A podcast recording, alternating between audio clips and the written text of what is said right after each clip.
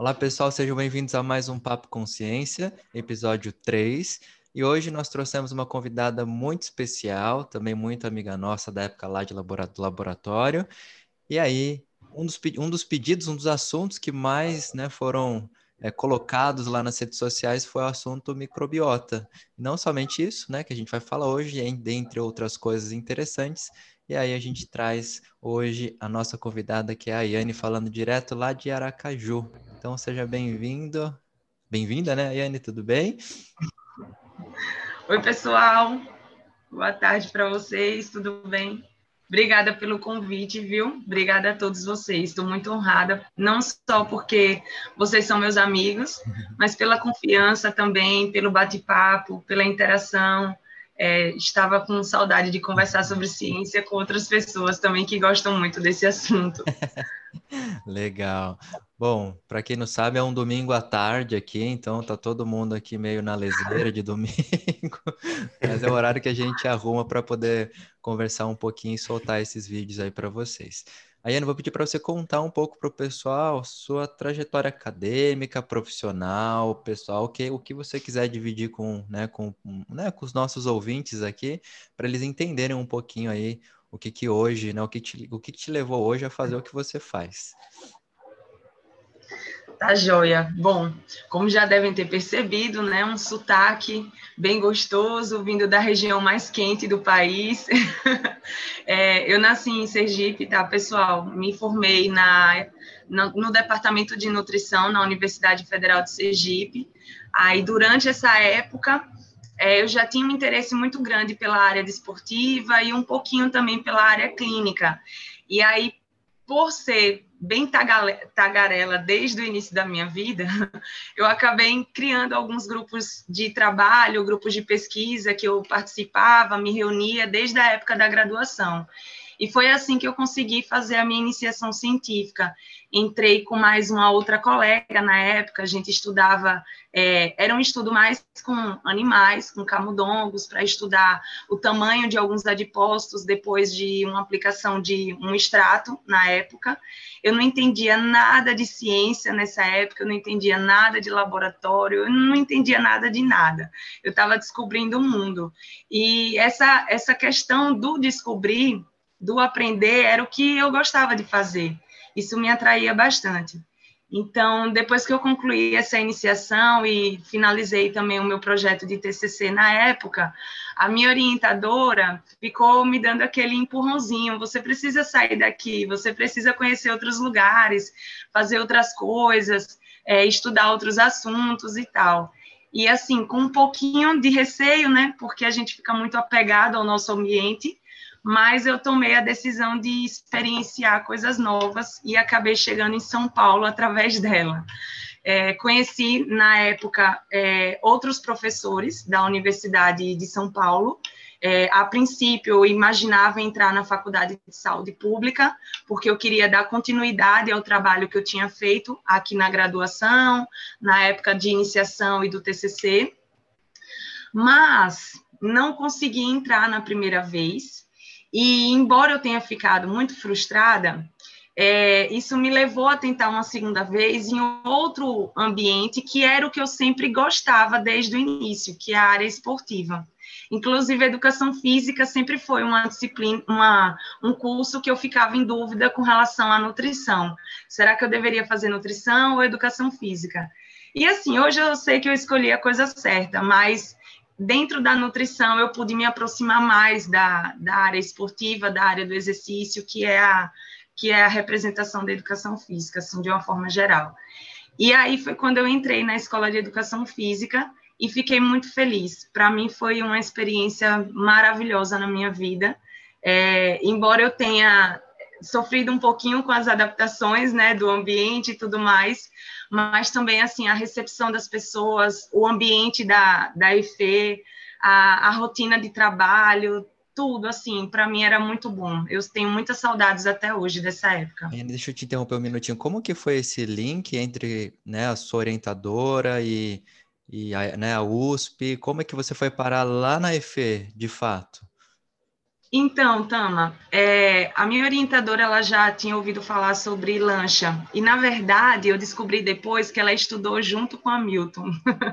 a Milton conhece a minha orientadora daqui. É, o nome dela é Raquel Simões. Ela fez o doutorado e o mestrado dela na saúde pública ah, e na época também ela tinha alguns projetos com a área esportiva e aí ela pegou algumas disciplinas junto com o Mimi. Depois eu comentei com ele até.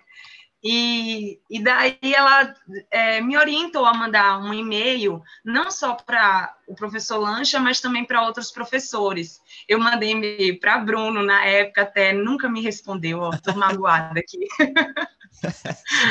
Mas eu, eu mandei para outros professores também, não só da USP. Eu, eu tinha mandado uma mensagem é, falando que eu tinha desenvolvido um trabalho de conclusão de curso que era na estudando pessoas que se exercitavam em ambientes de academia e ao ar livre para avaliar comportamentos alimentares, é, insatisfação corporal é, e outros comportamentos e outras variáveis que pudessem se associar com a chance dessas pessoas tomarem atitudes de risco baseados na sua imagem corporal.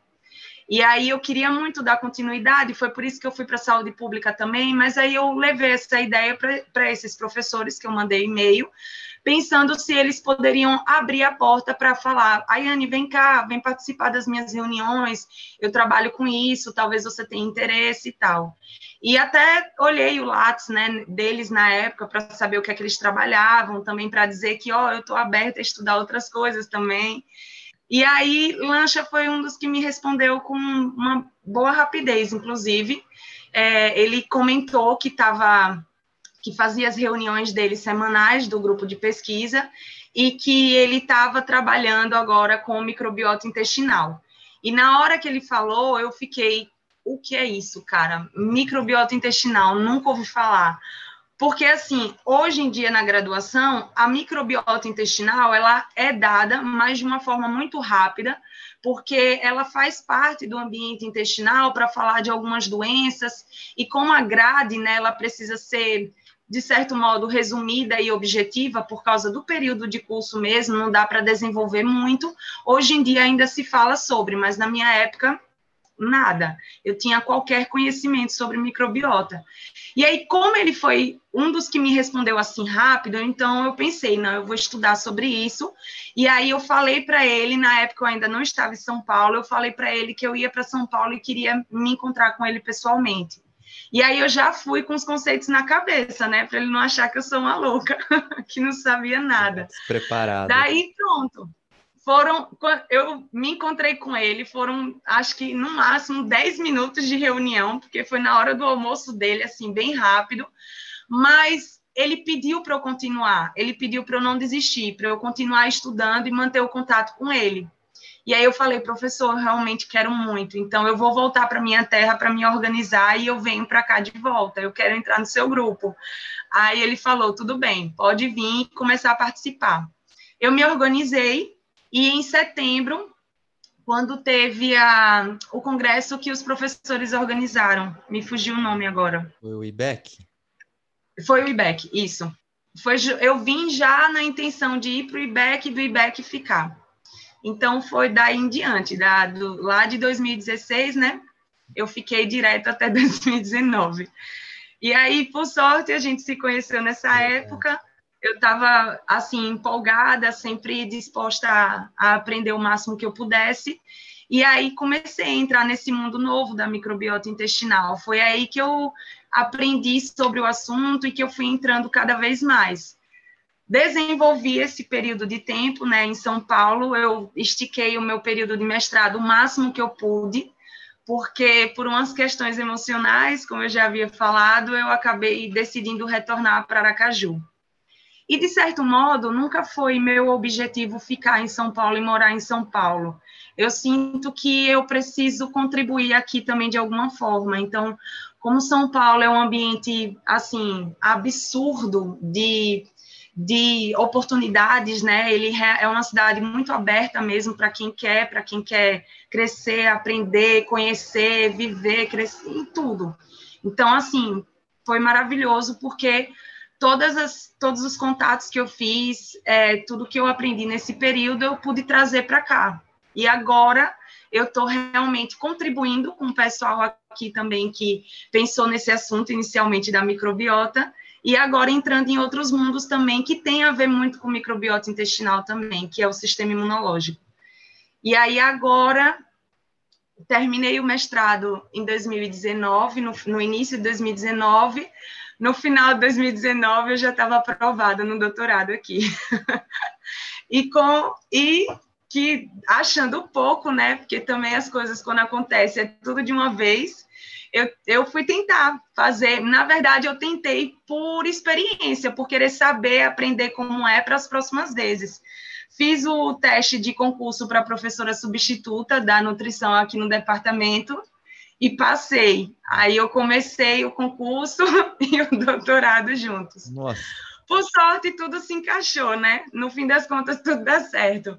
Eu completei um ano também, eu não, não queria renovar mais tempo de concurso, porque eu acabei recebendo bolsa de estudo pelo doutorado, e o meu objetivo, assim, de, de tudo na vida é ter um, uma carreira científica bem desenvolvida, que aqui no Brasil a gente acaba crescendo em paralelo com a docência. Então, o concurso para mim foi muito bom, ainda quero prestar mais concursos, tenho dado bastante aulas também, e cursos, e palestras dentro das áreas que eu estudo.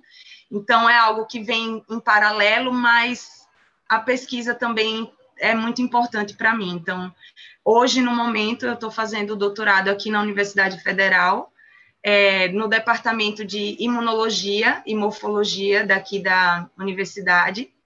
Minha orientadora é farmacêutica e ela trabalhou na Fiocruz, trabalhou, ela fez um período também em São Paulo e aí ela tem um, um bom know-how assim na área de é, infectologia, imunologia. E isso acabou me colocando nos estudos com COVID-19 nesse período de doutorado também. Então, é daí para frente, meu filho, é um mundo. Só Deus sabe o que ainda vai vir. Legal tentei ser resumida, Gui, é. porque em geral eu sempre falo muito, se deixar, vai até próxima semana aqui. Bom, então só uma, uma dica, né, para quem pensa em fazer pós-graduação, começar pelo mestrado, já já sabem, né? Tem que disparar e-mail, tem que botar a cara, tem que tentar né? Tem que, de alguma forma, fazer esse contato e começar, porque isso não cai no colo, né? Como você bem falou, é ali verdade. foram várias tentativas, foram várias né, formas aí, de algum jeito de, né, de começar a fazer. Né? É, a, é, assim, perder a timidez, né, de, de pensar que está incomodando ou que está falando alguma coisa errada, é, eu acho que isso ajuda muito, porque se você quer alguma coisa, você precisa se apresentar, né? As pessoas precisam te conhecer e te ouvir para conseguir dar uma oportunidade para você. E eu acho que isso foi o que me ajudou a chegar em São Paulo, e eu acho que isso foi o que me ajudou também aqui a, no doutorado e no concurso, porque à medida que eu fui me entrosando e me apresentando e tendo essa disposição de, de aprender, de me dedicar, as pessoas foram confiando mais em mim, me dando oportunidades. E isso, isso gerou um, um bons frutos. Legal. Querem falar alguma coisa? Vagnão, Kleiner, antes de eu ir para outra pergunta que eu tenho aqui em mente. Yes, I wanna talk. e aí, Aya, beleza, velho? Beleza, amigo. Só você que me chama assim. Saudades. É, tá bom. Olha só, é, eu acho legal de ver a sua trajetória, porque, embora ela não seja uma trajetória, uh, digamos, linear, né, em termos de, ah, eu terminei a graduação, eu já estudava esse tema e aí deu sequência no mestrado, você citou que isso foi uma forma muito interessante de uh, te permitir crescer em, em, diversos aspectos, né? Mas eu queria falar estritamente da sua experiência do mestrado. Eu, todo nosso, amigos nossos, né, que, que vêm aqui para conversar com, conosco, eu tento puxar essa ideia de como é que foi a experiência do mestrado, porque eu acho que a experiência do mestrado ela é muito diferente da experiência do doutorado. Para muita gente é, que a gente tem contato e pergunta como é que foi o mestrado, por muitas vezes o mestrado foi traumático, porque realmente ele é uma uma fase que te obriga a crescer em diversos aspectos. E eu queria escutar como é que foi para você. Primeiro, né, se você puder contar o que, que você estudou no mestrado, como é que você chegou até isso e contar como é que foi esse processo para você do mestrado, né? E, e principalmente para você como nutricionista, eu gostaria de escutar, porque hoje eu tenho, eh, eu recebo até e-mails de pessoas perguntando, ah, porque eu quero fazer mestrado, fazer mestrado, mestrado, mestrado. Eu acho muito legal, mas eu também tenho a impressão que as pessoas não sabem muito bem o que é fazer mestrado. Então eu queria escutar você, sua experiência, como é que foi de fazer mestrado na Universidade de São Paulo, no maior programa é, de estrito senso de educação física do Brasil. Como é que foi essa experiência para você? Tá joia, obrigada pela pergunta. Olhe, como eu falei lá na iniciação, eu, eu não tinha noção do que era fazer pesquisa científica. E assim, mesmo dentro da universidade, a universidade, principalmente a pública, ela dá mais oportunidades para o aluno conhecer sobre pesquisa em comparação às universidades particulares, né? Então, as dúvidas principalmente de alunos que vêm de, de, universidades e faculdades particulares, é ainda maior, porque realmente eles não têm qualquer noção, não por culpa deles, mas pela ausência de oportunidades que aproximem mais o contato com as coletas, com o delineamento, com os planejamentos e tudo que envolve a pesquisa, né? Na, na, universidade, mesmo tendo ainda essa oportunidade, a gente ainda passa por um período muito novo da vida, né? Jovem, ainda entrando na carreira, na vida adulta e descobrindo responsabilidades e tudo mais. Então, mesmo assim, quando eu terminei a faculdade, é, com aquela visão de também precisar ganhar dinheiro, eu ainda não tinha noção com relação ao mestrado. O que me guiou para o mestrado é porque eu gosto de ler, estudar, debater, conversar, é, descobrir coisas. Então, eu acho que essa sensibilidade, independente de qual carreira que você decidir dentro da área científica, né, é o, é o principal. Você precisa ter esse gostinho de querer descobrir, de querer ler, de querer conhecer, porque é isso que vai te motivar até porque é também isso que vai aliviar muito do seu sofrimento durante o período de mestrado e doutorado. E não é que é que seja um, um sofrimento muito grande, é porque a dedicação é muito grande. Uma vez que você só depende de você mesmo. Se você é o autor daquele projeto, o autor daquela pesquisa que vai crescer, só depende de você mesmo. Então a autocobrança é muito grande e isso leva você a se dedicar muito, e essa dedicação também leva a algumas frustrações, é, alguns sofrimentos assim psicológicos internos, às vezes externos, porque a pessoa começa também a externar certas coisas. Então é um período muito estressante mesmo. E para que você consiga é, viver bem, passar por esse processo e crescer durante esse processo, precisa dessas, dessa sensibilidade, desse gosto, desse querer por essas, por essas variáveis que eu citei. E aí essa, essas características me ajudaram muito quando eu decidi entrar no, no mestrado mesmo. Primeiro porque eu ia sair da minha cidade, do meu conforto. E aí esse, esse é o primeiro estresse, primeiro obstáculo a ser enfrentado. Então a vontade de querer fazer aquele trabalho realmente precisa ser grande o suficiente. E aí também eu posso citar que eu tive um, um, ponto muito a favor, assim, que pode ter sido sorte, pode ter sido destino, ou pode ter sido eu mesma, não sei. Mas o ambiente da escola me favoreceu muito, porque eu vejo que muitas pessoas também sofrem pelo ambiente competitivo que vive, né? E isso acontece não só dentro da carreira científica, não só dentro dos dos laboratórios e na área de trabalho assim acadêmica, em qualquer lugar isso acontece. Mas uma das coisas que eu percebi que eu não tinha noção qualquer, porque a gente acha que não, são professores, eles só querem o bem para o mundo. na verdade, são seres humanos como qualquer outro, e, e, e, vai existir competitividade, vai existir é, algumas desavenças, algumas coisas que acontecem em qualquer outro lugar. Então, dentro da área acadêmica, o que eu percebi é que a competitividade intelectual, ela realmente é grande, e aí muitas pessoas acabam entrando em ambientes mais hostis e isso acaba favorecendo.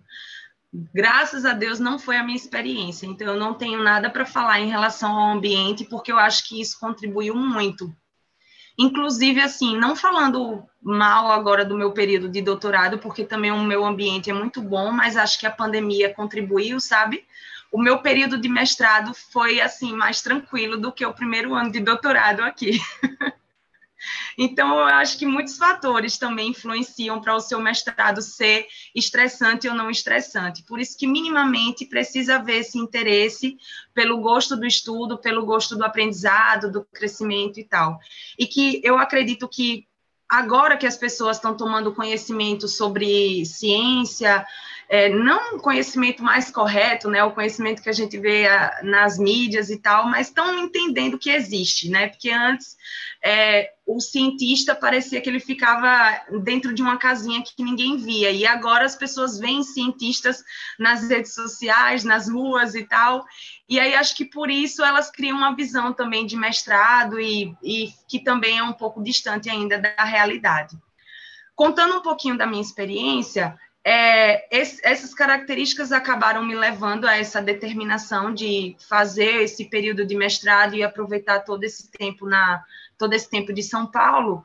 E aí o professor me trouxe essa essa essa linha de trabalho, porque também não é você chegar e falar quero estudar tal coisa.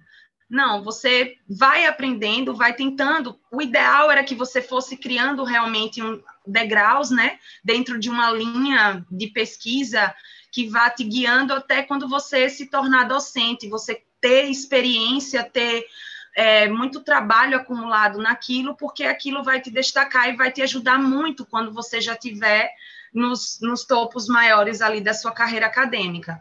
Mas não, não foi o meu caso. E aí eu, quando entrei para estudar microbiota intestinal, eu tive que voltar um pouquinho para aprender novamente de várias coisas em relação à microbiologia. Uma, uma aspas, a aula de microbiologia na nutrição era a aula que eu dormia às vezes, porque era muito cedo, cara, dia de segunda-feira, sete horas da manhã, sacanagem. E aí Jesus, ah, vá, você vai, você vai ver o que eu lhe preparei para o futuro. Vim parar logo aí, tá vendo? E aí comecei, tive que voltar a estudar, cara. Tive que voltar a estudar sequenciamento, tive que estudar DNA e RNA, porque a gente lê isso numa época e se você não pratica, você esquece mesmo, coisas muito simples. Então eu voltei mesmo para estudar várias coisas no início. E aí eu estava dentro da, do, da área da educação física, né? Também tive que estudar mais sobre exercício físico, que não era o meu a, o meu conforto, a minha zona de trabalho. Não, eu vim da nutrição. Então, no início foram muitos desafios, necessitou realmente que a pessoa tivesse um pouquinho focada e com muito interesse em passar por essa etapa, por esse obstáculo. Vocês me ajudaram muito nesse processo, porque a gente conversava bastante, eu, entra, eu participava dos desenhos que vocês desenvolviam na época, dos projetos, e aí esse compartilhamento que existe entre o grupo, entre os alunos, é muito legal, porque também ajuda muito na evolução. E aí eu fui cada vez mais me aprofundando na, na microbiota e vendo onde que eu fui me meter, meu Deus, porque é uma área muito complexa, muito, muito, muito complexa. É, foi muito, muito legal. Eu pude unir a nutrição e a educação física nesse período. Posso falar um pouquinho da pesquisa? Que deixa eu te perguntar uma coisa antes. Literalmente.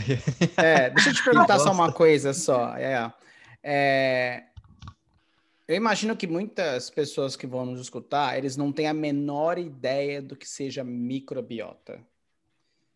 Você consegue, por exemplo, dar uma pincelada para nós, uma definição bem Sim. simples, o que, que seria essa tal microbiota? Porque hoje, se você abrir o UOL, todo dia tem alguma notícia de alguma coisa falando da microbiota. O que, que essa tal de microbiota, na verdade, é? Cara, você liga a televisão no bem-estar e a mulher tá falando lá de microbiota. Então, você vai no você vai na farmácia comprar um remédio para dor de cabeça e tem lá uma seção só de probióticos agora que antes nem existia tanto, né? Pois é, de certo modo, virou até um pouco meio moda, né, de se falar muito hoje em dia sobre isso, porque é, descobrimos, né, estamos ganhando mais conhecimento, e quando eu falo estamos, é o mundo inteiro, que existe uma relação muito próxima entre nós, seres humanos, e, o, e os micro-organismos. E não somente no sentido de doenças infecciosas, que até um certo tempo é, se estudava muitos micro-organismos é, no sentido de tratamento, de prevenção, de conter a, os fatores que levavam aos óbitos por conta dessas doenças.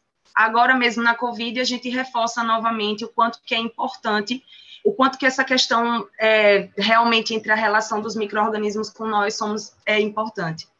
Só que o mundo é habitado por micro-organismos, né? Existe muito mais micro-organismos do que seres humanos. Nós somos é, contaminados por micro-organismos em todas as nossas cavidades, e inclusive nas nossas, algumas das nossas secreções também. Então, é, a partir de um bom tempo, assim, recente até, que se vem estudando que esses micro-organismos, eles não são necessariamente tão ruins assim existe realmente uma relação importante entre nós e eles que parece favorecer a nossa sobrevivência, parece favorecer as nossas adaptações, a nossa evolução enquanto espécie humana. E esses micro-organismos, é, que são milhares e eles são muito diferentes entre si, não só em relação a, ao grupo de vírus, bactérias, fungos, mas dentro do grupo de vírus existe uma grande diversidade entre eles, dentro do grupo de bactérias existe uma grande diversidade entre elas. E esses micro-organismos que nos colonizam, que estão presentes na nossa pele, na nossa conjuntiva, na nossa boca e até no nosso intestino, realmente influenciam no nosso estado de saúde, colaborando para a manutenção da sua saúde, ou talvez não, talvez colaborando para você ter mais facilidade para desenvolver uma infecção, uma inflamação ou alguma doença. E aí, cada microorganismo que habita partes do seu corpo, é, compõem características diferentes e influenciam sua saúde de uma forma diferente também. Desses micro-organismos, os micro-organismos que estão ao longo do trato gastrointestinal se destacam, porque eles são a grande maioria nessa colonização do nosso corpo. Dentro do, do trato intestinal, no tubo por onde passa o alimento, né, dentro mesmo do lumen intestinal, é, existe uma, variedade absurda de micro-organismos, vários fungos, bacteriófagos, bactérias, leveduras, vírus, enfim, uma, uma grande quantidade de micro-organismos que estão ali dentro, influenciando até na sua digestão. E aí a gente sempre estudou na nutrição os processos digestivos de absorção dos nutrientes e nunca aprofundou na, no que é que está ali dentro, né? Além da questão da digestão e da absorção. Porque, por exemplo, é algo muito antigo falar que as fibras ajudam no controle glicêmico, mas isso ficava muito superficial já que a gente não, desde sempre a gente sabe que a gente não tem enzimas para digerir as fibras, como é que essas fibras auxiliariam no controle glicêmico. Então, essas observações que são muito antigas, elas vêm sendo muito mais compreendidas esclarecidas no presente momento, de uma forma recente mesmo, da, de 20, 30 anos para cá, que querendo ou não, na história, assim, no desenvolvimento da ciência, é algo ainda recente. E com as tecnologias que vão surgindo e agora cada vez mais acelerado, a gente vai ganhando mais e mais formas de analisar e aprender sobre aquilo. Então, essa microbiota nada mais é que esse conjunto de micro-organismos que está dentro desse trato gastrointestinal, corroborando ou não para todas as suas funções que acontecem ali naquele ambiente e que são introduzidas para dentro do seu organismo mesmo, atingindo todos os sistemas. E aí, por isso que se fala tanto sobre ela. Boa, boa. É, resumindo, então, é, as bactérias que habitam o nosso trato gastrointestinal ou outras mucosas, eles podem ter tanto um aspecto benéfico na, em auxiliar ou prevenir doenças, mas também elas podem colaborar, por exemplo, no desenvolvimento de doenças. Por exemplo, quais são essas doenças que normalmente estão associadas com, des, com disfunções, por exemplo, desse balanço entre os micro-organismos? Que doenças clássicas, por exemplo, normalmente estão associadas com isso? A obesidade, é uma das que mais é influenciada, assim, se a gente pensar num ranking aí de coisas, porque, veja, voltando para essa questão da, dos processos de digestão e absorção, um dos motivos dessas, desses micro-organismos sobreviverem dentro do nosso trato gastrointestinal é porque, assim como qualquer ser vivo, elas precisam de energia, esses micro-organismos precisam de energia para sobreviver. E o ambiente intestinal ele é muito propício para o crescimento de vários micro-organismos por conta da presença das nossas células é, e da, desse ambiente controlado que tem energia chegando, água chegando, moléculas chegando o tempo inteiro. E aí, como elas é, esses micro-organismos é, necessitam de energia também, é através das, dos seus metabolismos que a gente consegue absorver algumas moléculas, porque as, as enzimas que eles, esses micro-organismos produzem é, ajuda a quebrar algumas ligações químicas dessa, desses alimentos, dessas moléculas que a gente consome através dos alimentos, e aí esse esses micro-organismos, ao fazerem isso, pensando em obter a sua própria fonte de energia, eles também geram outras substâncias que também são fontes de energia. Isso tudo corrobora para aumentar a biodisponibilidade dos alimentos que a gente consome. Então, diretamente falando, é, quanto mais alguns alimentos que são mais calóricos e o contexto nutricional de alguns alimentos pode favorecer a extração e a produção de outras substâncias que vão ser mais absorvidas com esse aumento de, de biodisponibilidade. E essas substâncias, elas logo ativam receptores nas nossas células do intestino mesmo, nos enterócitos, mas também ao chegar no nosso sangue, elas são direcionadas para o fígado, para o tecido adiposo, que também reconhece a presença dessas substâncias, porque esses micro-organismos estão dentro do nosso trato gastrointestinal desde o momento que a gente nasce. Então, ao longo da nossa vida, a nossa alimentação e a, a construção desses micro-organismos dentro do intestino vão corroborando para produzir essas substâncias que podem estar estimulando algumas células, alguns receptores no nosso organismo e favorecendo esse ganho de peso, por exemplo. Mas uma outra doença também, outro grupo, na verdade, de doenças que estão proximamente, é, que estão relacionados com a microbiota intestinal, são doenças autoimunes, porque é, não é à toa que a gente tem uma grande, assim, de todos os reservatórios de células imunológicas que existem no nosso organismo, um dos maiores tecidos de acúmulo de células imunológicas é o tecido intestinal, que é chamado de tecido linfóide associado ao intestino. E esse acúmulo de células imunológicas lá no intestino acontece por causa da grande quantidade de micro-organismos que a gente tem ali no lume intestinal. Então, existe um contato entre essas células e esses micro-organismos, e o, o, sistema imunológico, ele tenta é, sempre estar pronto para responder a qualquer é, estímulo ou a qualquer substância estranha que ultrapasse a nossa mucosa intestinal, né, para que nada perigoso avance a ponto de colocar a nossa saúde em risco. Né? Eles ficam, são muitas células que estão aglomeradas ao longo de todo o trato gastrointestinal, principalmente no intestino delgado.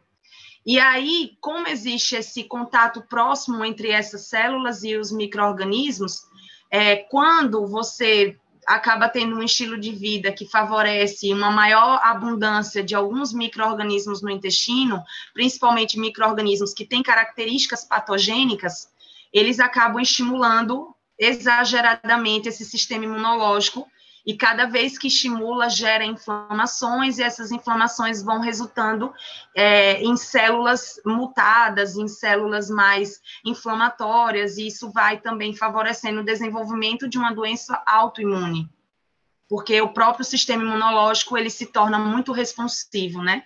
E ele vai ficando intolerante à medida do tempo. Mas também, Vagnão, você vai ver relação entre doenças neuropsicológicas, neuropsiquiátricas, porque o intestino e o cérebro, eles têm uma via de comunicação direta a partir do nervo vago, e aí muitos neurotransmissores que atuam nessa via estimulam um e outro. É tanto que o autismo também é uma doença que se destacou de todas elas, mas a gente também vê uma relação na depressão, em transtornos de ansiedade, de compulsão também, algumas mudanças na microbiota que parecem estar relacionadas com esse tipo de doença. E as doenças crônicas não transmissíveis, de uma forma geral, assim como a obesidade, são influenciadas por conta desse comportamento desses micro-organismos dentro do intestino. Então, esses micro-organismos, eles não são ruins, porque a gente vive e cada dia que passa estamos aumentando a longevidade, né, o nosso tempo de vida, é, e não estamos morrendo necessariamente por causa deles. Mas é, a microbiota intestinal, ela vê, ela meio que surge assim uma área de estudo para reforçar o que a gente sempre é, estudou em relação a quais são os, os fatores que podem melhorar a sua saúde. Não mudou nesse sentido, pelo contrário. Hoje a gente entende que colocar em prática uma alimentação equilibrada, fazer exercício físico, controlar o estresse, dormir bem, é principalmente por causa que esses fatores influenciam na sua microbiota. E essa microbiota, consequentemente, a composição dela vai ter uma influência sobre as suas células, sobre o seu sistema imunológico, sobre o que chega no seu sangue. E isso vai gerando um acúmulo de informações que pode lhe direcionar para a saúde ou para a doença. Show, show. Muita informação. Pô, animal. Opa, tava falando aqui, não foi. Falei que estou aprendendo cores já aqui. Muito legal. É, não sei se o Nemes quer perguntar alguma coisa ou não. Eu tenho, tenho perguntas. Manda lá, Nemes, depois eu mando. Então, legal, Anne. Assim me esclareceu bastante coisa. É, em relação, eu lembro que você, na época do mestrado, você estudou exercício, né? A relação do exercício e microbiota. É, como é que o exercício ele pode influenciar? Será que se é que existe nessa né, resposta já? Não sei se você viu no seu estudo alguma coisa, mas qual é essa relação do exercício com microbiota? Se a microbiota influencia o exercício, ou o contrário, ou vice-versa, enfim. Show, Neima. Vou aproveitar o gancho para falar um pouquinho então do meu projeto. É, no início, quando eu comecei a desenvolver meu projeto de pesquisa no mestrado, é, a gente tinha a proposta de estudar diferentes formas de exercício físico, né? O que o professor é, trouxe de conhecimento para mim é porque ele passou um tempo estudando num laboratório lá na França e o, o grupo de pesquisa que ele tinha contato eram de pessoas que faziam modelos animais para estudar é, por exemplo, consumo proteico em relação a algumas doenças e em relação também a ganho de massa muscular e outros fatores associados. E eles observaram que o treinamento físico, aqueles grupos de animais que faziam exercício físico, eles apresentavam algumas outras alterações que logo mais eles chegaram na compreensão que eram alterações no trato intestinal, especificamente na microbiota. Então, nesse momento, não só esse grupo, mas outros grupos no mundo tinham algumas informações é, mais em modelos animais e modelos experimentais de que é, alguns fatores influenciavam nos micro-organismos que esses animais têm dentro do intestino. E aí o professor trouxe essa ideia de estudar várias modalidades de exercício físico em humanos, para ver se o que acontecia nos animais poderia acontecer também é, estudando diretamente na vida real. E aí foi, uma, foi um grande desafio, porque nós não tínhamos estudos com humanos nessa época, tinha um trabalho que se destacou bastante, que essa pessoa ela foi citada tanto para o lado bom quanto para o lado ruim. Tipo aquela história, fale bem ou fale mal, mas fale de mim. Realmente foi uma é uma pesquisadora, o sobrenome dela é Clark, e ela se destacou muito na área. O trabalho dela foi um norte para muitas pessoas no mundo que estavam querendo realmente descobrir os efeitos do exercício físico. Só que o trabalho dela foi transversal, ela, ela pegou um grupo de pessoas atletas que tinham comportamentos de estilo de vida muito parecidos, muito homogêneos, e pegou outro grupo de pessoas, né, com diferentes IMCs, que eram sedentários. E aí ela observou que realmente a composição, assim, a, se destacava muitos micro-organismos diferentes entre os grupos. Os atletas, eles tinham uma maior quantidade de micro-organismos do que as pessoas sedentárias e o contrário também. E ela viu que isso tinha a ver, isso se relacionava, né, através dos modelos estatísticos, ela observou que isso se relacionava com o estilo de vida em relação à prática de exercício e ao tipo de alimentação. E aí, em conversa com o meu orientador na época, a gente foi decidindo afunilar um pouco a, os tipos de exercício que a gente iria estudar. Por quê? A gente já sabe que o treinamento físico, aeróbio, anaeróbio, de força, enfim, todos eles vão trazer efeitos sistêmicos, mas o tempo em que isso acontece e a forma como isso acontece é um pouco diferente. Então, nós acabamos focando no, no exercício aeróbio, pensando, né, partindo do pressuposto que o exercício aeróbio ele vai atuar nesse sistema cardiorrespiratório, e esse sistema cardiorrespiratório e os hormônios que são produzidos com essa ativação, eles afetam o trato gastrointestinal. Então, foi desse pressuposto que a gente partiu. E aí acabou que nós recrutamos um, é, humanos, humanos foi ótimo, é, estudantes da, do, da Universidade de São Paulo, na época, eu tentei é, convocar pessoas que eram muito parecidas, é tanto que a gente acabou recrutando só homens, sem saber ainda na época se o sexo, né, se ser homem ou mulher influenciava tanto assim. É, com relação à idade, a gente também não sabia muito sobre isso, então acabamos fechando o grupo de idades para ficar adultos jovens até no máximo 40 anos de idade. É, pegamos pessoas que só tinham aquela rotina mesmo de pegar ônibus e ir para o seu departamento, para sua escola e voltar para casa, e pessoas onívoras, ou até é, tinham uns dois vegetarianos, mas o consumo de proteínas dele era muito parecido a uma pessoa onívora, então a gente acabou recrutando, deixando tudo isso organizadinho para poder fazer essa próxima investigação. E aí começaram a sair alguns artigos científicos nessa época, né?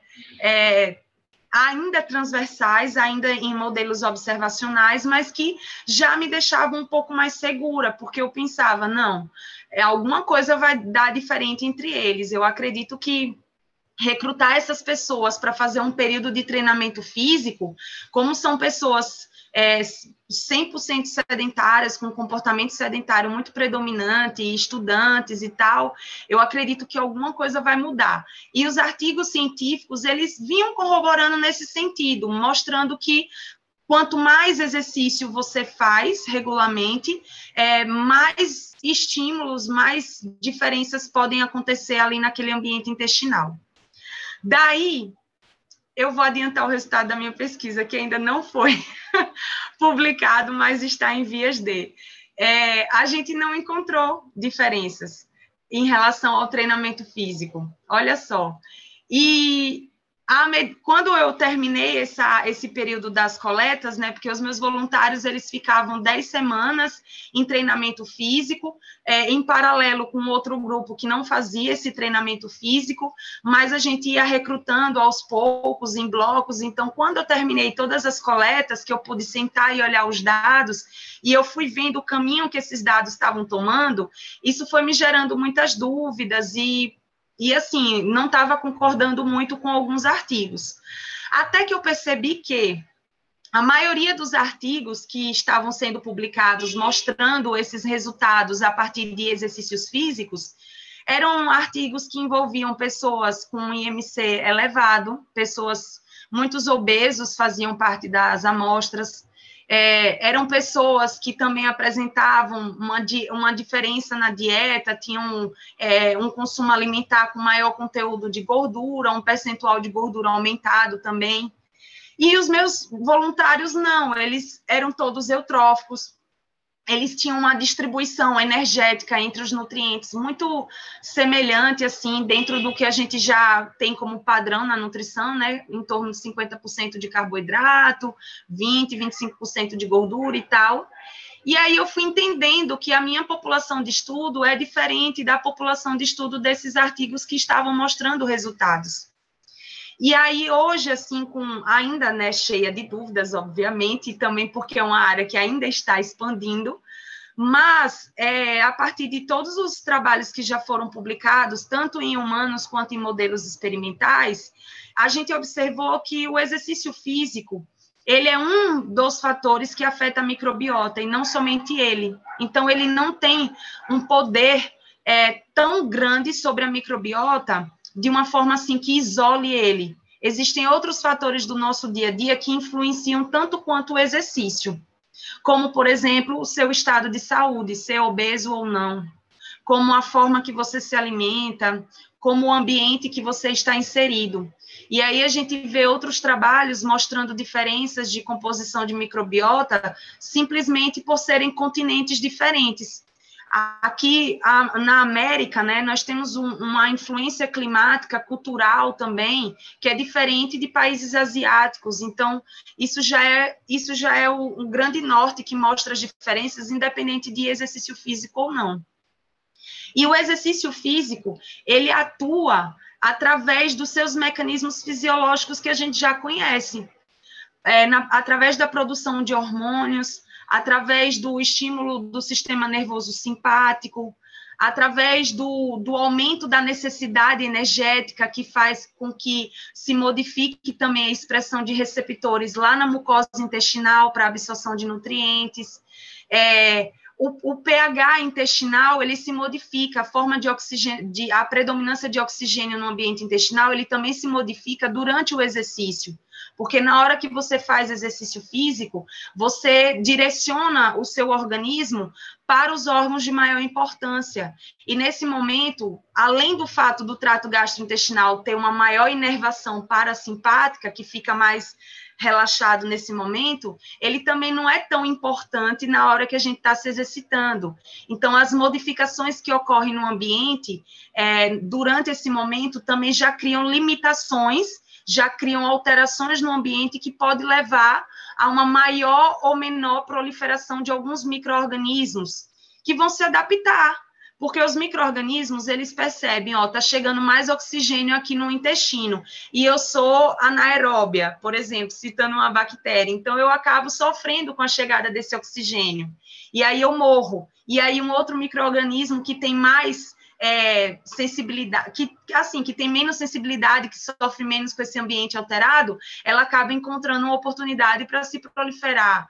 Então, são várias formas que o exercício pode a, que pode influenciar sobre o ambiente intestinal, sobre o funcionamento fisiológico do trato gastrointestinal e, consequentemente, influenciando a microbiota intestinal.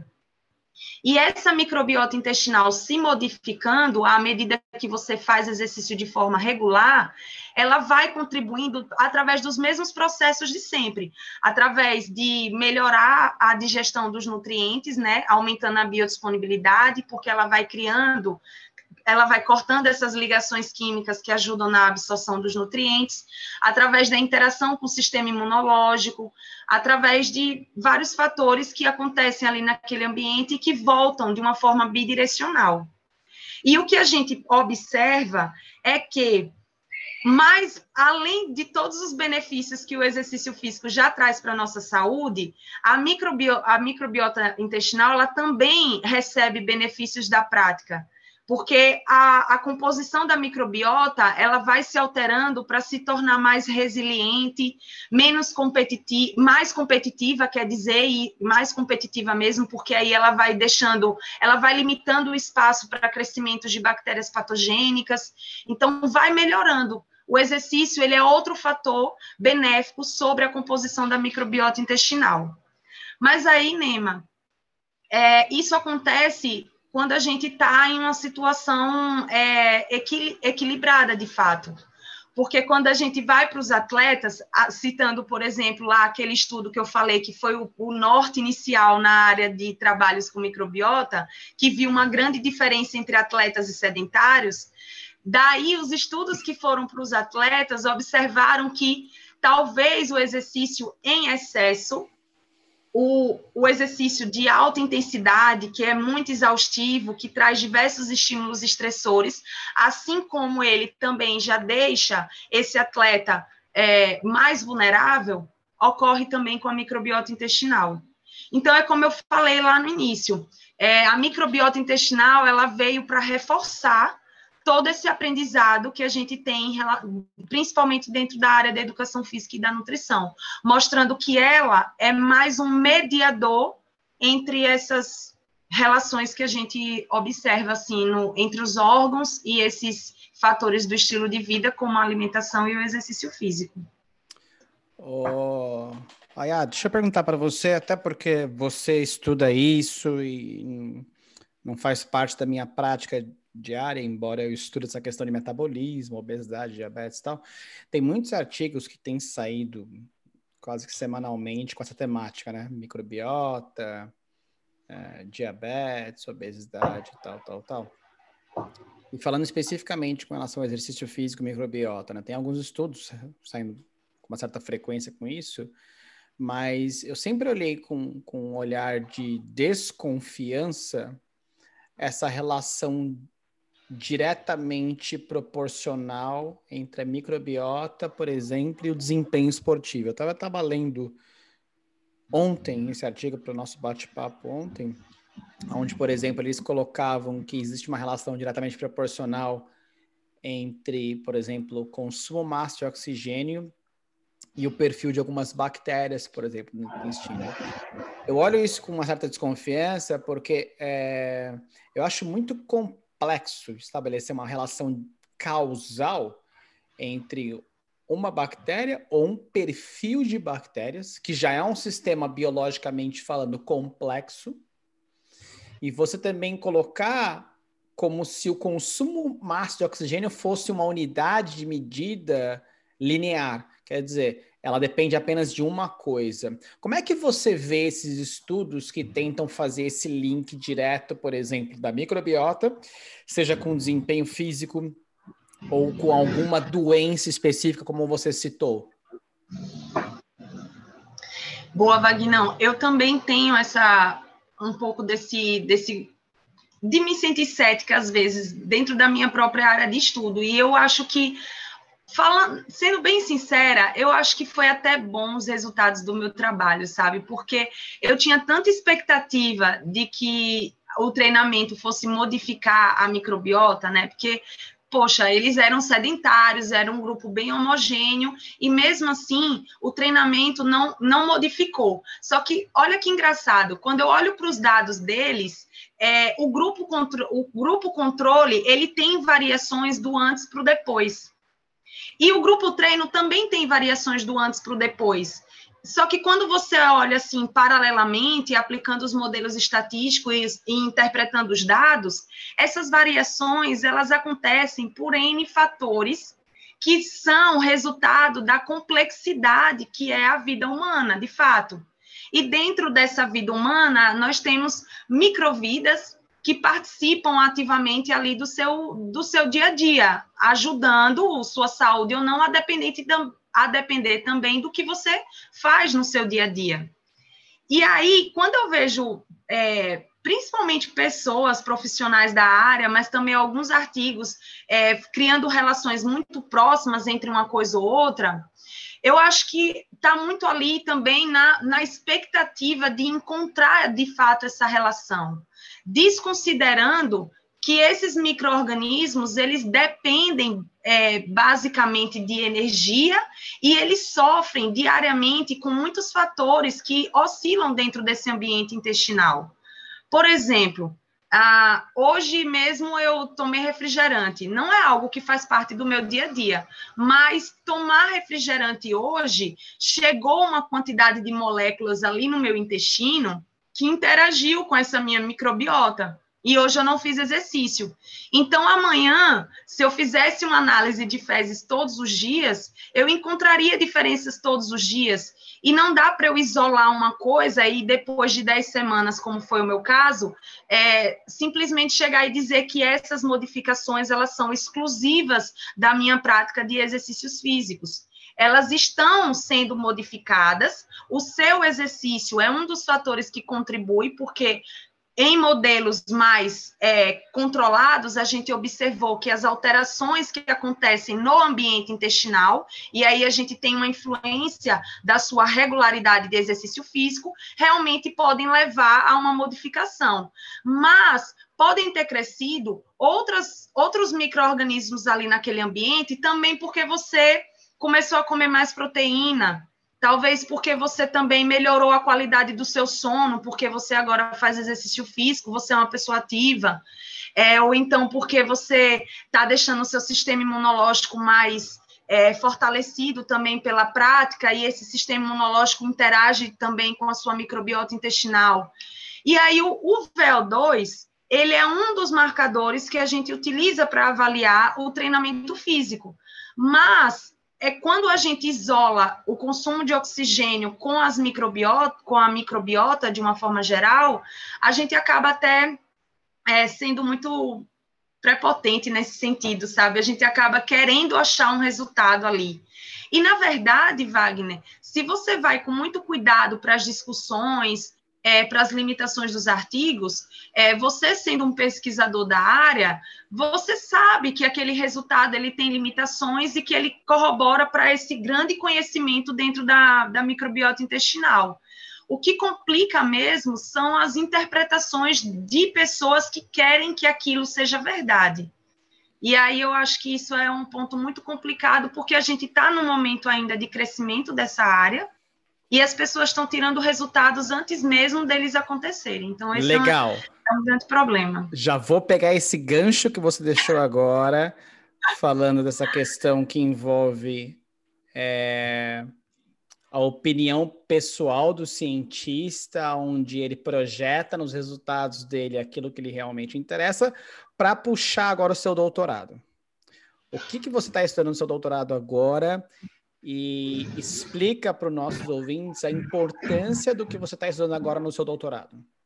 Tá, joia. Ó, vou contar do início. A princípio, eu ia estudar microbiota intestinal também no doutorado é, que eu quero muito ainda aprofundar nessa área, né? Tem muita coisa para estudar sobre ela e tem e a microbiota ela pode ajudar muito, de fato, na prática, né? Do principalmente do nutricionista. É, eu até dou algumas aulas e palestras na área da nutrição e, e alguns convites também da educação física, pensando nesse sentido, né? E realmente eu vejo que, ó, os resultados eles ainda são limitados em relação à, nossa interpretação prática, mas eles vêm corroborando para a gente dar evidência de fato que a alimentação equilibrada, a, a alguns nutrientes em especial e o exercício físico eles são importantes porque eles atuam na sua saúde também através da microbiota.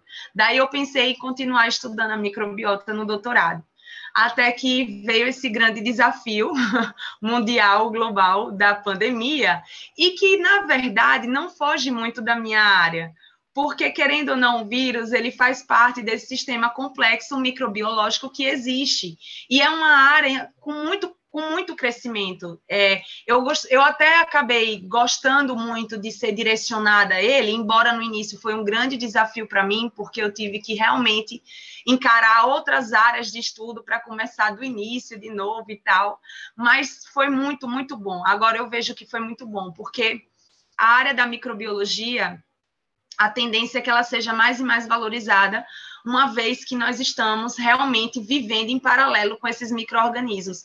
E não é no sentido de competição, eu acho que a gente não precisa, o ser humano, querer competir com a existência deles. Bem pelo contrário, a gente se, a gente se ajuda, né?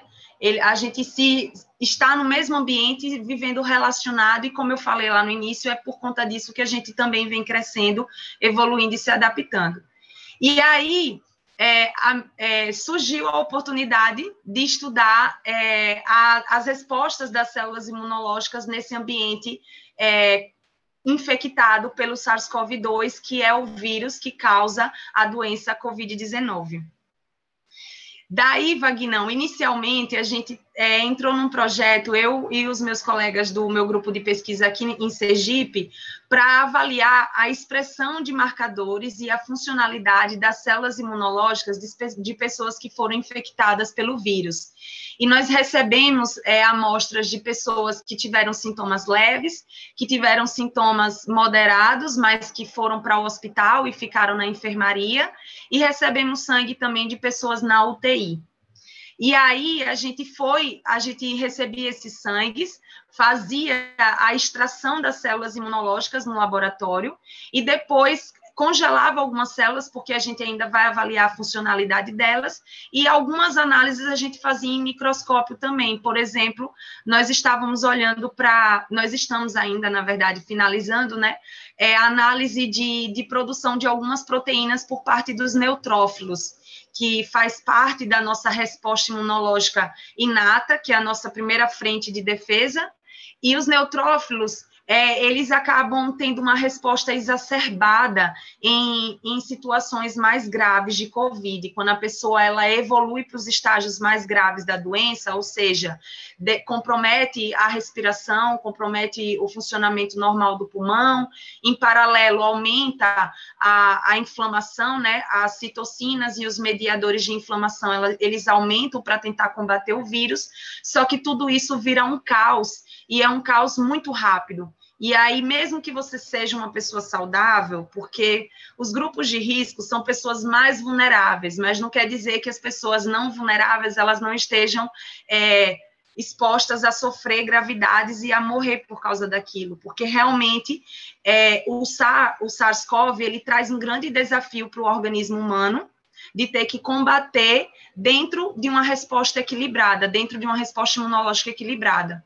E em algumas pessoas que a gente ainda não consegue definir exatamente o porquê, essa resposta ela se exacerba, piora os sintomas e ela evolui para óbito.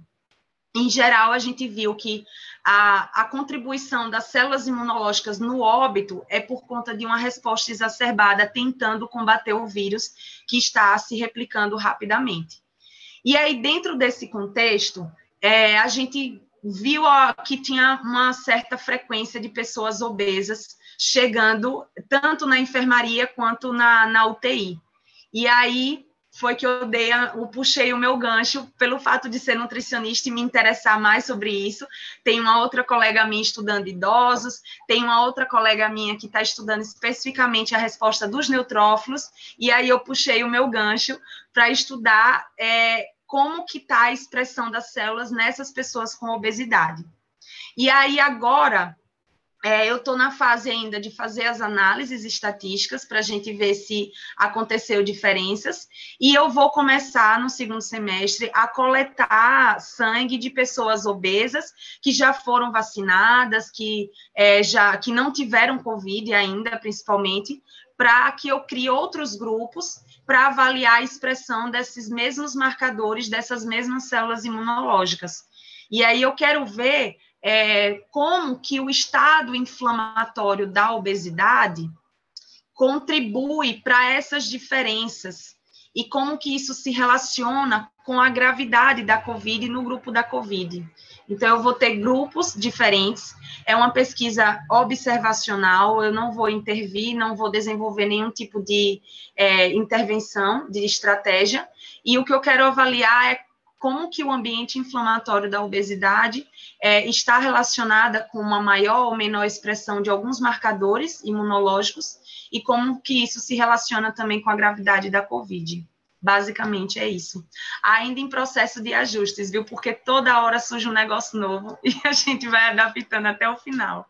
É, show de bola. O que você comentou com relação à questão da complexidade da resposta é, imunológica frente ao vírus deixa bem claro o quanto que é, a, a, a, infecção por si só é complexa, né? Eu estava falando com com um colega da, daqui do, do trabalho da Peniton, que está tra trabalhando com Covid também, ele é um imunologista mesmo, de treinamento mesmo.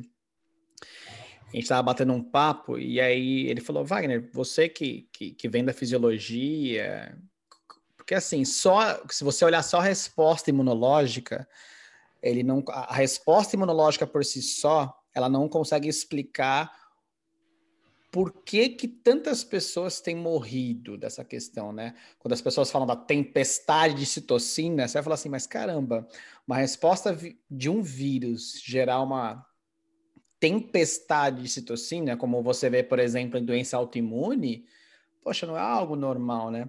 E eu estava lendo, por exemplo, uns artigos e falando com ele, essa doença é muito essa infecção é muito complexa, né? Porque o paciente ele começa primeiro tendo essa tempestade de citocina, gera uma resposta imunológica maluca, e quando você olha para o pulmão, o pulmão tem um sistema que eles chamam de PECIL, né? O paciente começa a ter aquela resposta alveolar, que ele diminui o alvéolo, e ele começa a ter que hiperventilar. Essa resposta hiperventilatória parece que também aumenta ainda mais a produção de citocinas inflamatórias. Por isso que esses pacientes evoluem, tem que evoluir muito, como você falou, é, Ayane, que eles desenvolvem, rapidamente, por exemplo, um quadro clínico, ter que entubar. E é muito comum, por exemplo, o paciente estar tá bem um dia e entubar no outro. Dentro dessa perspectiva, como é que tem sido a sua experiência de trabalhar com esse vírus que realmente é muito perigoso, ter que ir para a enfermaria, coletar sangue, e, além disso, infelizmente, vendo as pessoas não levando tanto a sério quanto deveriam, né? Como é que tem sido a sua experiência, você como pesquisadora, ter que lidar com esse conjunto de coisas que no final do dia deve ser uma, uma sobrecarga emocional, acho que bem demasiada. Como é que tem sido a sua experiência? Bom, então, até como eu falei, né, em relação a ter entrado nessa área, foi bom para consolidar realmente as experiências que eu tive com a microbiota intestinal, porque até então, lendo sobre os micro-organismos, ele, eles aqui dentro do meu intestino, sem afetar muito a minha vida, estava tudo ok. Mas aí agora eu realmente fui para a prática, de fato, encarar esses micro-organismos de uma forma mais é, conturbada, assim, né, de fato. E aí, assim, é desafiador, porque, querendo ou não, por mais. É, algumas pessoas elas já ficam com medo prévio, outras pessoas não. No meu caso, eu não consegui ficar assim muito nervosa, tipo, meu Deus, eu vou pegar em sangue de pessoa infectada, assim, não, eu não fiquei nesse sentido. Mas também não, não quer dizer que a, o meu comportamento é melhor do que uma pessoa que já fica com mais nervosa, com mais medo, sabe? É é porque, no fim das contas, você só vai entender quando você passa pela situação.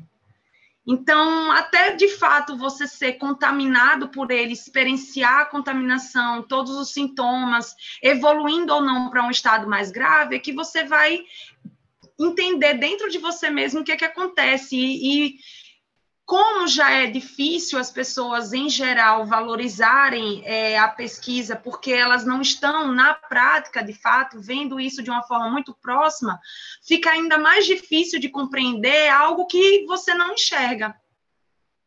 Né? Então, é, é, muito, é muito complicado e é até exaustivo, porque você não tem outras formas de explicar a não ser as formas que a gente já utiliza, mostrando figurinhas, mostrando filmagens, explicando, sei lá, a gente usa de todos os artifícios possíveis e ainda assim é muito difícil de conseguir é, motivar, motivar assim, na verdade alertar as pessoas sobre o real problema, porque de fato elas só entendem quando elas passam pela situação, sejam elas mesmas contaminadas ou pessoas muito queridas próximas vivendo a situação de risco, né?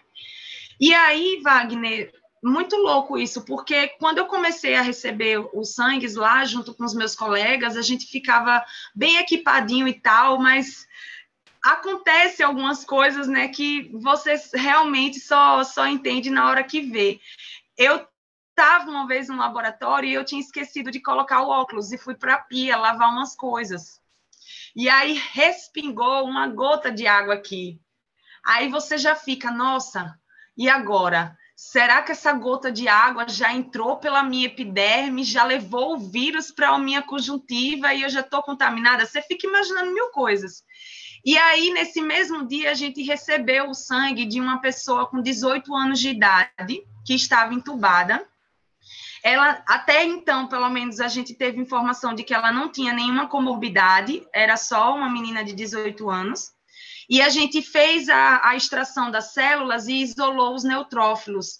Daí, a gente coloca esses neutrófilos numa placa de 24 poços, e dentro dessa placa a gente faz alguns tratamentos para estimular a liberação de algumas proteínas que realmente são proteínas que vão lá e, e matam, neutralizam o vírus. Essas proteínas são as famosas NETs, que são armadilhas de, de detenção do vírus dentro do organismo. E aí, nessa menina de 18 anos, o tamanho das nets era muito grande. As nets, elas parecem uma rede. Por exemplo, para fazer só uma, uma alusão, é, as redes assim de, de varanda, né? Que são todas juntinhas e tal, é parecido, só que parece mais uma rede de aranha mesmo, sabe? Parecido com a rede de varanda e parecido com a rede de aranha. E aí essa, os neutrófilos eles liberam essas redes para realmente pegar o vírus e a, a, presença das proteínas nessa rede vai e mata ele por sufocamento e tal. E aí a gente viu que as, as proteínas, essas redes produzidas nessa menina de 18 anos eram enormes, eram muito grandes. Então essas redes elas poderiam estar se ligando não somente no vírus, mas se ligando nas células do pulmão dela e, deixando, e por isso, talvez, deixando ela em estado de intubação. É, nós não sabemos ainda se ela foi a óbito ou não, eu estou coletando essas informações lá no hospital, mas a gente recebeu muito sangue de muitas pessoas que foram a óbito, e aí é que entra a tal da tempestade de citocinas, que é muito louco. O corpo ele começa a agir de uma forma que ele acha que não está funcionando e ele vai criando mais e mais procedimentos para tentar aniquilar aquele agente invasor, de modo que ele acaba colocando o próprio organismo em risco. E é uma e esse assunto agora ele levanta muitas hipóteses e muitas é, e muitos caminhos para serem estudados, porque tem a ver com microbiota intestinal, uma vez que a gente tem muitos micro-organismos no intestino que podem também ser potencialmente patogênicos.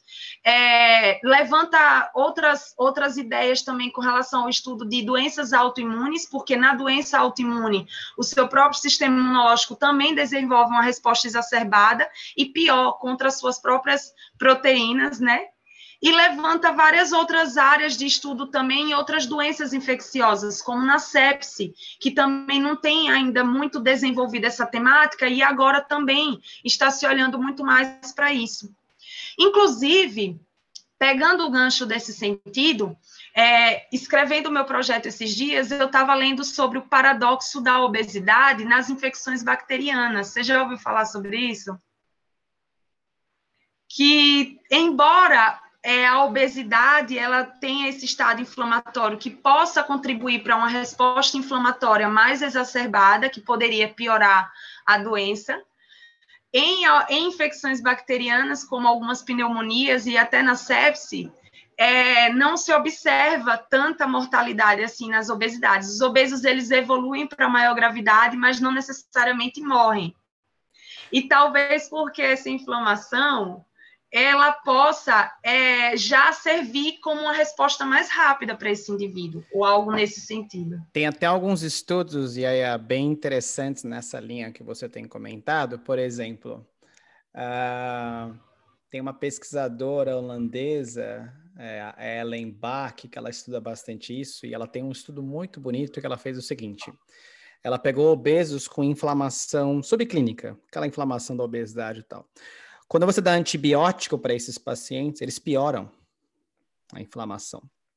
Aí você vai falar assim, mas qual que é a relação de que você dá aquele antibiótico e eles pioram a inflamação? E ela levanta uma hipótese de que quando você dá antibiótico, alguns antibióticos específicos, você teoricamente reduz essa quantidade de bactérias intestinais que elas estão ali e elas dão conta de proteger o organismo desse paciente obeso contra aqueles agentes estressores externos.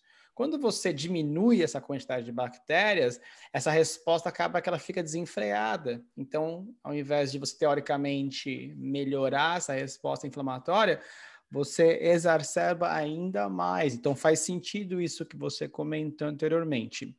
Deixa eu aproveitar Isso. esse gancho que você comentou dessa resposta uh, inflamatória e te perguntar o seguinte: dentro de tudo isso que você está vendo, esse caos, como é que vocês estão lidando, por exemplo, e aqui eu, não, eu pergunto, mas eu não quero entrar em nenhuma é, polêmica política, que eu acho que esse não é o nosso, o nosso objetivo aqui. Como é que vocês têm lidado na prática, estudando e vendo quão grave é, é a infecção pelo vírus e sabendo da propagação de tratamentos que não têm é, eficácia científica comprovada e que ainda assim tem sido prescrito é, de maneira desordenada. Como é que vocês têm lidado com isso na, na, na prática científica de vocês?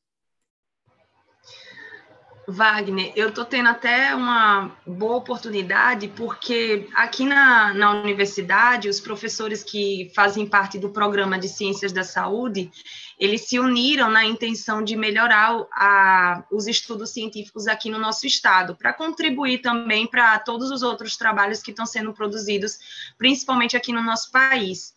E de, nesse período, desde que eu entrei nesse, nesse projeto, a gente visitava muitos municípios, então a gente viajava para diversos municípios de Sergipe, fazendo testagem de Covid e coletando sangue de pessoas que, de, que davam positivos e outros negativos para ter controle, e trazia e foi, foi uma experiência muito boa, porque a gente, além de poder visualizar na prática mesmo a relação, principalmente em locais mais pobres, em locais com menos acessibilidade à, à, parte hospitalar mesmo, sabe?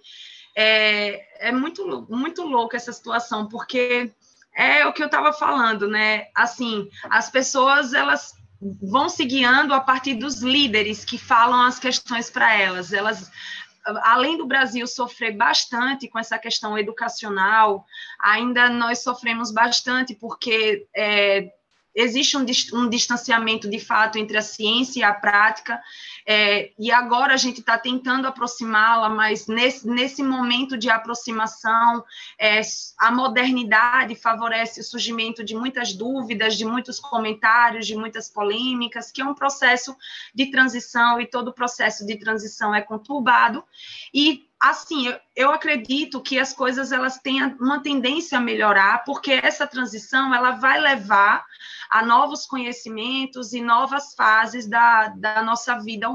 Mas, por enquanto, tem sido muito difícil, porque realmente as pessoas não acreditam naqueles que estão dentro das áreas científicas e acreditam naqueles que possuem uma lábia melhor de, de convencimento. De, e quando eu falo lábia de convencimento, é tocar na ferida das pessoas e usar aquela ferida ao seu favor. E isso vem acontecendo no país de uma forma geral independente de política mesmo, isso é um reflexo de como se encontra a nossa cultura, de como se encontra a valorização da educação, da saúde, etc. Mas, enfim, é, estamos fazendo muitos trabalhos positivos, assim, estamos encontrando muitos resultados. Sergipe é um estado que, frente a outros estados, não por ser um, um estado muito pequeno, mas a gente vem é, observando que não está tão forte, tão difícil quanto outros estados no norte e no sudeste, por exemplo. Mas, ainda assim, é uma situação que não vai acabar agora, e mesmo com a vacinação, vamos sofrer por muitos e muitos anos ainda as sequelas dessa passagem e com mais chance ainda de entrar em novas pandemias, de entrar em novas endemias, inclusive. Porque uma vez que o vírus conseguiu acometer todo o planeta Terra, agora é daí para frente. Então, cada vez mais aumenta a chance de novas pandemias acontecerem. E a gente precisa realmente é, modificar a realidade das pessoas para que elas sempre estejam preparadas para novas situações de desafios como essa. E a ciência ela é extremamente importante nesse momento, porque a gente precisa que a, as formas de lideranças elas não sejam empíricas, elas sejam é, testadas, porque a segurança das pessoas é, é uma questão muito, muito séria e a gente está vendo na prática a quantidade de mortes acontecerem no estalar de dedos. Né? Hoje você vai dormir com 3 mil mortes só no país. Amanhã já são mais 3 mil. Assim, está se somando numa, numa proporção que é, que é extremamente absurda, porque 3 mil pessoas não são 30 pessoas. E 30 pessoas já justificaria diversas pesquisas científicas acontecerem, porque a gente se importa com qualquer questão, com qualquer doença, ela sendo de pequeno acometimento ou de acometimento maior, né? É, é até engraçado, porque quando a gente vai escrever um projeto, a gente precisa justificar o porquê daquele projeto. E eu, ve, eu agora entrando na área da infectologia, né, eu conheço pessoas que trabalham com, com é, doenças infecciosas de pequeno de pequeno porte, assim, se pode dizer, que elas acometem algumas pessoas e tal, são bem específicas. Mas mesmo assim, será que não vale a pena estudar isso? Isso não pode se tornar maior? Essas pessoas que estão morrendo não valem a pena serem protegidas, né? Então, agora é que isso se torna cada vez mais evidente. E, a, e como eu falei, a tendência é, é daí para frente. Não posso nem dizer que a tendência é piorar, porque piorar também é relativo. É, pode piorar no sentido de nós estarmos mais vulneráveis a novas pandemias, mas também pode surgir mais tecnologias, mais estudos, mais tratamentos e as coisas vão acontecendo nesse paralelo. Uau, assunto pra caramba, né? A hora que a gente vê a hora já voou. Uh, show, Cara, e eu falo bastante, meu Deus. Não, show, eu mesmo começo a falar, daqui a pouco eu já tô me perdendo no assunto. Não, show, foi show. Muito, muito. Uh, eu aprendi pra caraca, juro mesmo hoje, sem zoeira. Aprendi muito, muito, muito. Pois é, hoje. acho que vale a pena a gente até num, num futuro episódio de novo, porque acho que ainda. É né, ficam muitas perguntas no ar, não só a respeito de Covid, que é o assunto né, em alta no momento, e microbiota, porque como você falou, né, tem muita coisa ainda para ser descoberta. Acho que depois, é. não é? Então é tudo muito novo. Pode falar, Ian. Inclusive, até, desculpa, Tama, só aproveitando. Antes de eu decidir estudar as pessoas com obesidade, eu tinha proposto para minha orientadora de coletar as fezes das pessoas que estavam em UTI e enfermaria, para que a gente pudesse fazer uma análise de sequenciamento e comparar com outros grupos é, assintomáticos se haveria diferenças, né? E aí não deu certo porque a gente não conseguiu fazer essas coletas, né? A situação do, das pessoas quando entram no hospital é tudo muito rápido, os sistemas eles estão sobrecarregados há muito tempo, então acabou que dificultou muito realizar algumas pesquisas aqui porque a situação realmente está crítica, não é algo assim estável que dá para você chegar no hospital, escolher algumas pessoas, pedir o termo de consentimento, coletar e ir embora. Não, está tudo muito louco. Mas é, logo depois, agora no início desse ano, eu já vi alguns artigos científicos publicados com a minha ideia. a minha ideia não, né? Com a ideia que eu tive na época. E aí eles mostraram assim que as pessoas é, que estavam em estados mais graves é, havia um crescimento, é, uma maior abundância de bactérias que são patogênicas em comparação às pessoas menos severas.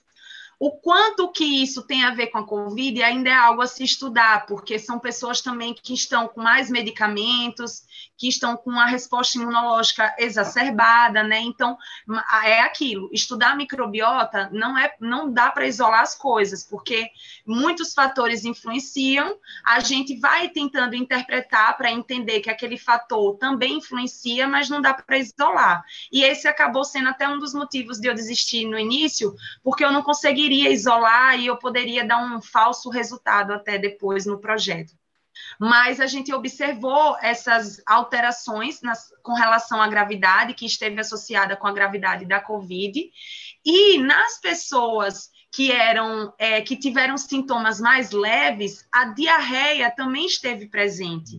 No início, se pensava que essa diarreia poderia agravar, ser algo negativo. Mas aí agora tem alguns trabalhos é, de algumas cartas, algumas é, revisões, trazendo discussões que são bem interessantes, ainda não comprovadas, mas bem interessantes. A diarreia ela pode ser também uma forma de expulsão do vírus, uma forma de defesa do organismo. uma vez que aumenta a carga viral ali no intestino, pode ser que haja uma mudança nos mecanismos osmóticos ali da mucosa intestinal que favorecem uma aceleração do trânsito e uma expulsão através das fezes, né? E aí, claro, como existe uma mudança do pH, como existe uma mudança osmótica ali, acaba recrutando mais água para dentro do lúmen, e isso deixaria as fezes mais diarreicas, mais amolecidas. Então, é isso, a microbiota, ela tem a ver com tudo, com tudo, tudo, tudo. E, é, e, tudo tem a ver com ela. E aí é por isso que é esse mundo de coisas que a gente ainda vai descobrir muito mais pela frente.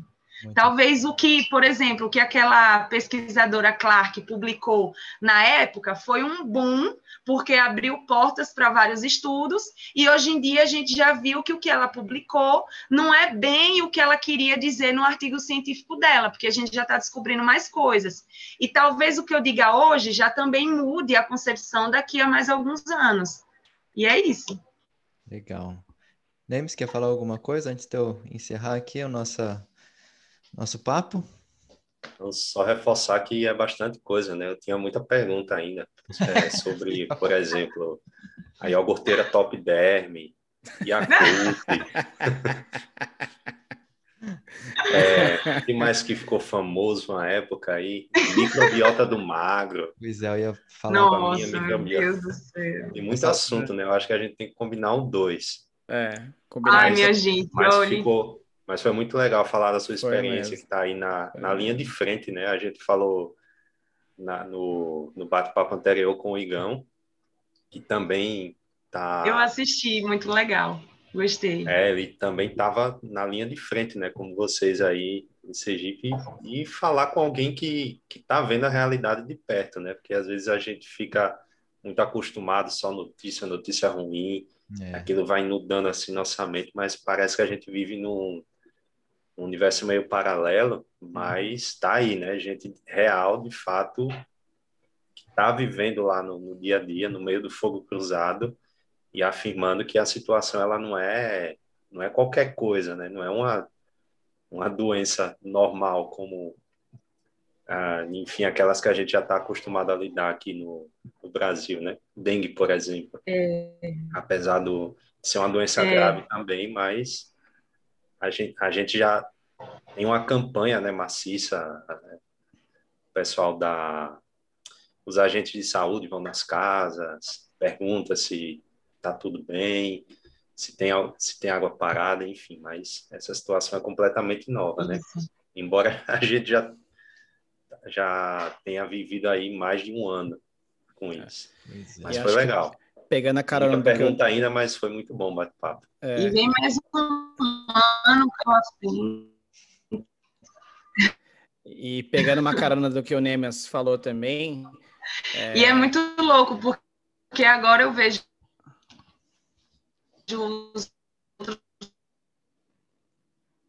países se importando com a situação do Brasil, né? Vixe, cortou a situação do Brasil ela se destaca nos outros países também, inclusive porque a forma de, de comportamento diante dessa situação crítica, né, acaba afetando também os outros países. Então, complicado. E só para terminar também, não, para terminar também, é, foi que nem eu falei para o Igão. Bom, primeiro, parabéns pela coragem de estar na linha de frente quando todas as evidências mostram que você deveria estar em casa ao invés de estar tá, né, brigando para achar respostas para essa questão da pandemia, o que, que realmente acontece. Parabéns por todo o trabalho, parabéns pela resiliência, parabéns por é, pela convicção de realmente entender que, olha, é, essa é a hora, a gente tem que de fato, sabe, está disposto a mudanças como a que você esteve disposta, né? De sair é, de uma área que você já tinha um conforto e para uma área que talvez era algo novo e para o momento que essa área exigia, né? Então, realmente é algo que tem que ser comentado pela coragem e eu realmente espero que você tenha todo o êxito possível em termos de publicação, em termos de é, titulação, doutorado, enfim, todo o benefício que essa, essas pesquisas possam trazer para você, que você tenha todo o mérito possível delas, viu? Parabéns mesmo. Obrigada, muito obrigada, gente. Faço as palavras do Wagner as minhas também. É, obrigada, Iane, por ter topado conversar aqui com a gente, né? Eu sei que a hora de novo passa muito rápido. Isso nos obriga a marcar realmente um outro momento para conversar um pouquinho mais. Tenho certeza que o pessoal vai gostar, né? Até falar um pouco mais dessa parte, né, que envolve, né, essa a nutrição de fato. É o pessoal que come aí proteína, né, até o buraco do ouvido, né? o impacto na microbiota. E outras. Ah, é? é? não é? Então, tem muitas coisas que o Nemes falou ali da microbiota do magro, que acho que foi em 2019, não foi que a Mayara Cardi começou a vender lá suplemento e não sei o quê. Aquela bagaceira toda que eu acho que ficou claro, pelo menos para a grande maioria, não é uma balela. Espero que esteja claro. Né? Se não estiver. Com certeza, é uma grande balela. É só mais uma pessoa querendo se beneficiar. É. não existe microbiota do magro. Pois é. Desculpa decepcionar os ouvintes. É. Eu não posso lucrar com isso, né? Infelizmente não, Nema. Mas você pode criar o treinamento para a microbiota, modificar o treinamento da microbiota. Eu acho que talvez você ganhe um dinheirinho com Olha, isso. Não sei como não inventaram isso ainda. Boa ideia. Ainda, justamente. Patentear isso. Nossa, eu, eu inclusive vi um, esses dias é, dois profissionais da saúde se juntaram para criar um suplemento que ele promove, menino, suplemento, se você tomar, seu intestino vai ficar saudável para sempre, porque é uma coisa louca que tem ali dentro. E eles fazem o site, né, para divulgar e colocam um monte de palavras difíceis e colocando os mecanismos, colocando até o nome das citocinas lá que produz, não sei o que lá. E assim, velho, sinceramente, se eu não fosse da área dessa área, eu compraria também, porque o negócio é milagroso, sabe? Aí é triste. É. Só mais uma, né, das coisas que nos deixam tristes nessa área. Bom, eu acho que é, ó, a nutrição e o jornalismo, eles competem em relação a polêmicas, porque é, toda hora é uma nova. Não, nisso vocês não ganham da educação física sem a menor sombra de dúvida. Mas isso eu nem vou discutir com vocês. Nem vou. Ai, meu Deus. Bom, vou encerrar por aqui então. Obrigado para quem nos ouviu até agora. Mais sugestões de assuntos, deixem lá nos comentários, seja no Instagram, seja no YouTube, no Spotify, acho que não dá, né, para escrever nada, mas enfim. Tem aí todas as formas aí de entrar em contato com a gente. Até a próxima. Obrigado por, né, por tudo. Obrigado, Yane. Obrigado, Ivagnão, Nemes. Um abraço a todos e tchau.